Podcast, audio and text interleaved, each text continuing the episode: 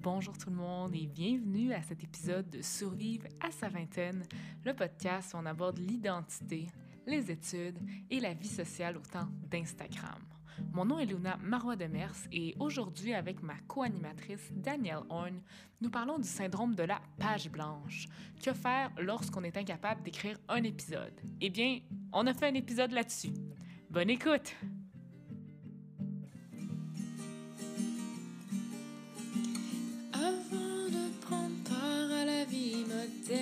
Les enfants et la crise de la quarantaine. Il faut survivre à sa. Bonjour et bienvenue à un nouvel épisode de Survivre à sa vingtaine.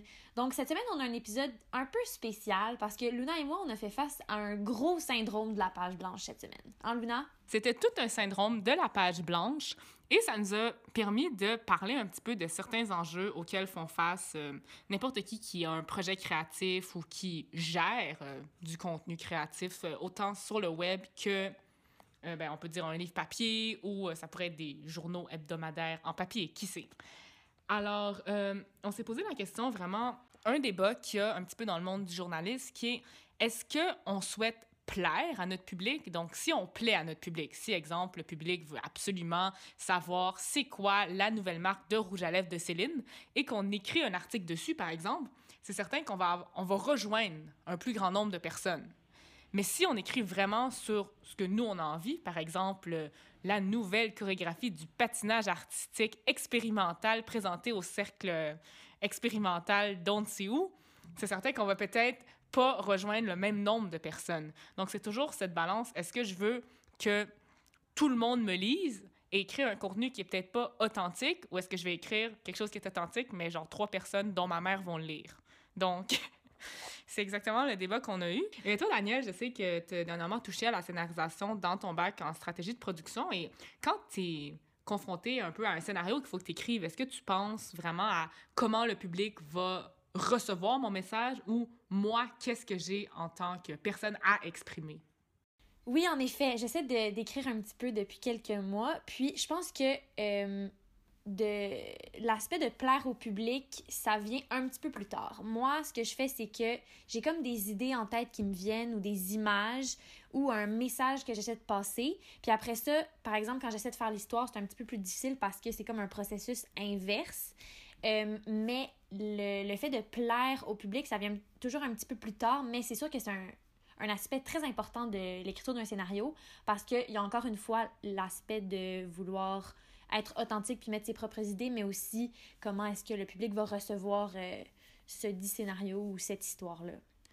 Et on parle de ça et on pourrait penser, par exemple, que c'est juste quelque chose qui cette grande dualité-là qui touche euh, les étudiants ou les gens qui sont au début un petit peu euh, du métier de créateur ou juste de cette occupation-là. Mais il m'est arrivé quand j'étais plus jeune une certaine anecdote qui m'a fait réaliser que c'était pas juste les étudiants euh, ou seulement les gens qui débutaient dans ce métier-là qui étaient confrontés à ce débat entre plaire au public et véhiculer un message que eux trouvent authentique.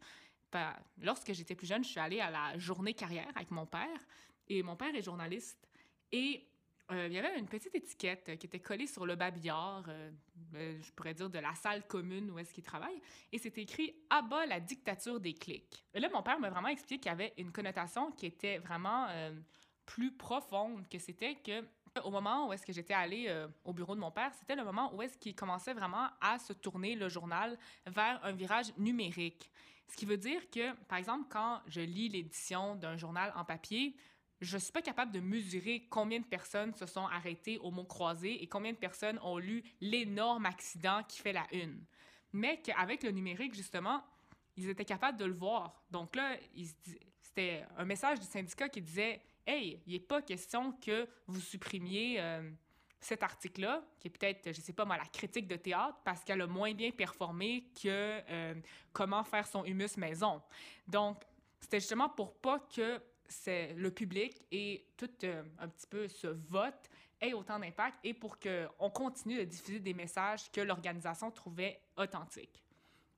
Et justement, ça nous amène un petit peu à nous parce que, hmm, je sais pas toi, mais quand on écrit les épisodes, est-ce que toi tu penses souvent comment les gens vont, les vont, vont réagir? Moi, j'ai quand même cette... Je dirais que j'ai plus cette pression-là quand on écrit et qu'on est sur le numérique. Absolument. Euh, puis je pense que justement, il y a le fait que ces émissions, ben, ces épisodes-là ne vont jamais s'effacer. Surtout quand on les publie, tout le monde a accès à ça, puis on sait pas, on n'a pas de contrôle sur euh, qui écoute ces épisodes-là, puis à quel niveau ça se, ça se partage. Et aussi, ben, tout comme un petit peu les gros journaux euh, et les grands médias, nous aussi, on a notre petite plateforme, notre petit, on pourrait dire, notre tableau de bord qui nous dit combien de personnes ont écouté, combien de personnes ont aimé celui-là, combien de personnes ont sauté. Ce sont des algorithmes qui peuvent parfois choquer ou un petit peu déprimer, étant donné que à ben, certains moments, on pense vraiment que un épisode, on l'écrit pour plaire au public et on accepte parfois de laisser de côté une certaine idée pour aller dans un sujet qu'on considère qui est d'actualité. Et parfois, ça ne fonctionne pas. On ne surfe pas sur la tendance du tout. Mais moi, ce qui m'a vraiment surprise, c'est quand j'ai décidé un petit peu de me vider le cœur après mon examen intratrimestriel de droit constitutionnel, qui est un petit peu euh, l'épisode On ne lâche pas, l'épisode 12, parce que je me disais, ah, personne ne va vouloir écouter ça, moi qui dis que j'étais triste et que ça s'est pas bien passé. Et c'est un des épisodes qui a le mieux performé. Donc aussi, de comprendre parfois que on n'est pas nécessairement capable d'anticiper qu'est-ce que le public va vouloir et d'accepter de vivre avec cette incertitude-là lorsqu'on écrit l'épisode. Mais moi, je vois aussi ces algorithmes-là un peu comme un couteau à double tranchant parce qu'on n'a pas le choix de faire face à l'opinion des gens et à ces chiffres-là. Donc, est-ce que tel épisode a été plus populaire qu'un autre? Puis ça vient vraiment, ça vient vraiment avoir un impact sur les prochains épisodes qu'on va enregistrer. Puis euh, notre vision de chacun des épisodes par rapport à ces chiffres-là. Oui, c'est certain, mais parfois aussi, je pense qu'il faut se faire plaisir et un peu accepter aussi que ce sera pas parfait. Moi, je pense, ben, au moment où on enregistre cet épisode-là, on ne sait pas encore comment l'épisode, exemple sur les Olympiques, aura performé.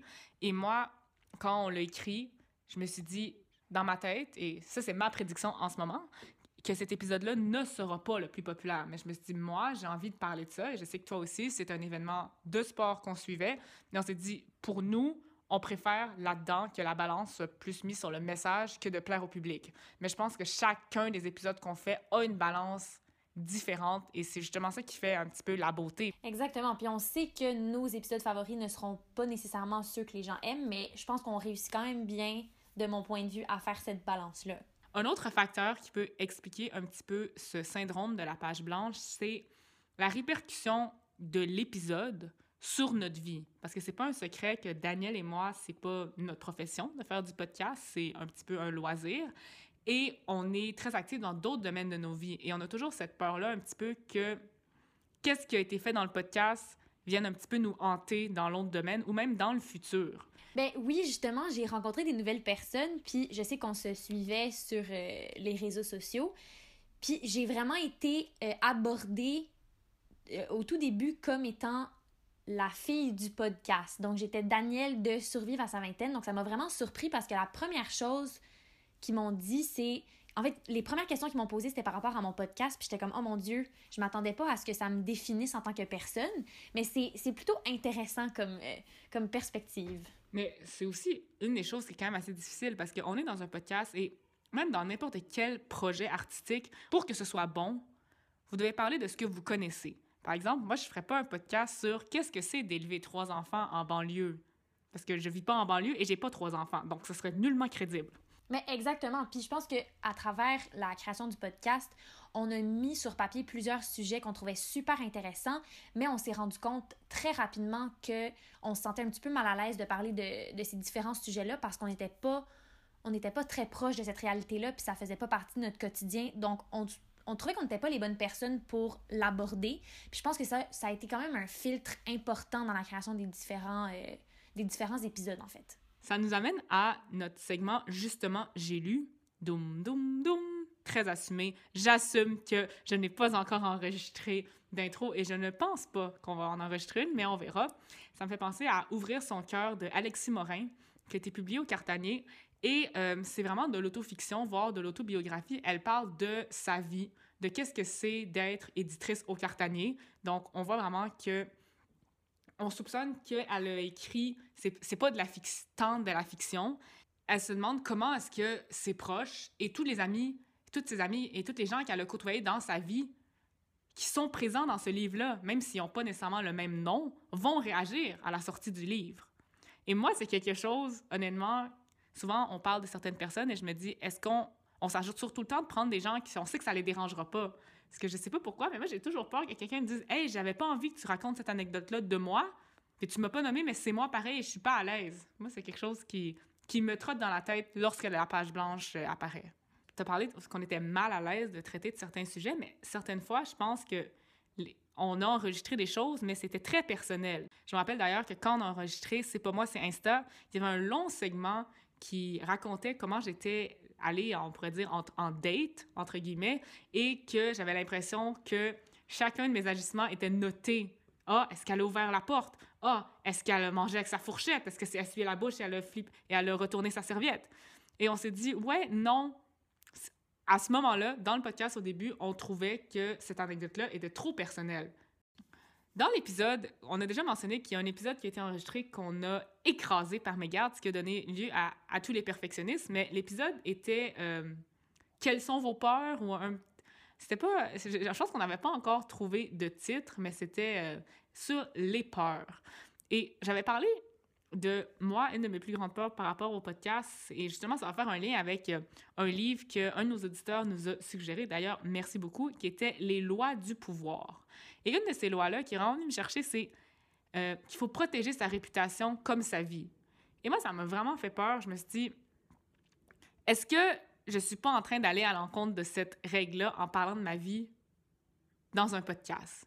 Et j'avais toujours peur que, parce que je sais que là-dessus, on ne vient pas nécessairement, ben, on s'en va vers deux milieux qui sont quand même très différents. Puis je pense que dans ton milieu, c'est peut-être plus accepté que, étant donné que tu es déjà dans la création d'un projet artistique, que tu en aies d'autres sur le côté, un autre projet artistique. Mais moi, ça me faisait toujours peur de dire quelque chose ou de traiter d'un sujet qui était controversé et là, d'avoir une grosse tâche sur ma réputation. Moi, c'est quelque chose, honnêtement, qui m'a hanté avec ce podcast-là. Toi, euh, c'est quoi ta plus grande peur par rapport au podcast? Euh, mais je pense qu'au début, c'était vraiment ce que les gens allaient penser euh, du podcast puis de nous. Mais quand j'ai commencé à recevoir des commentaires de mes proches puis de, de mon entourage, euh, j'ai vu que c'était pas si mal. Puis les gens nous répétaient souvent qu'on était très, était très audacieuse d'avoir parti ce podcast-là. Donc ça m'a un petit peu rassurée. Mais je pense que maintenant, c'est devenu de pas livrer la marchandise correctement. Donc de pas, de pas bien performer parce que c'est quand même mon domaine et, quelque, un domaine dans lequel j'aimerais euh, grandir. Donc, je voulais. Euh, c'est ça. J'ai peur de ne pas bien performer. Mais moi aussi, j'avais peur. Comme au début, on a. Je pense que c'est pas un secret pour personne. On a vraiment eu des problèmes de montage. Et là, si la qualité s'est améliorée dans cette deuxième moitié de saison, c'est parce qu'on est en ligne. Ben là, ça révèle un petit peu la période de l'année où ça a été enregistré.